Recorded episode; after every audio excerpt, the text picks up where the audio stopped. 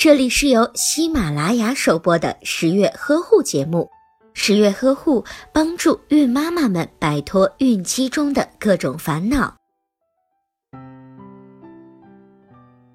相对来说，双胞胎出生时比单胞胎体重轻，并且早产的概率更高一些，因此他们需要更适合、更丰富的营养。双胞胎妈妈需要分泌的乳汁也是养育单胞胎时的双倍，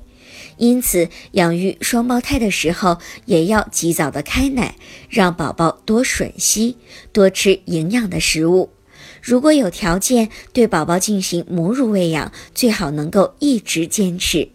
妈妈在怀孕期间，因为同时要孕育两个宝宝，摄入的营养往往不足以供给宝宝的需要，因此双胞胎在出生后，体内的营养素储存与单胞胎相比较少，消耗也较快，所以需要及早的为宝宝补充营养素。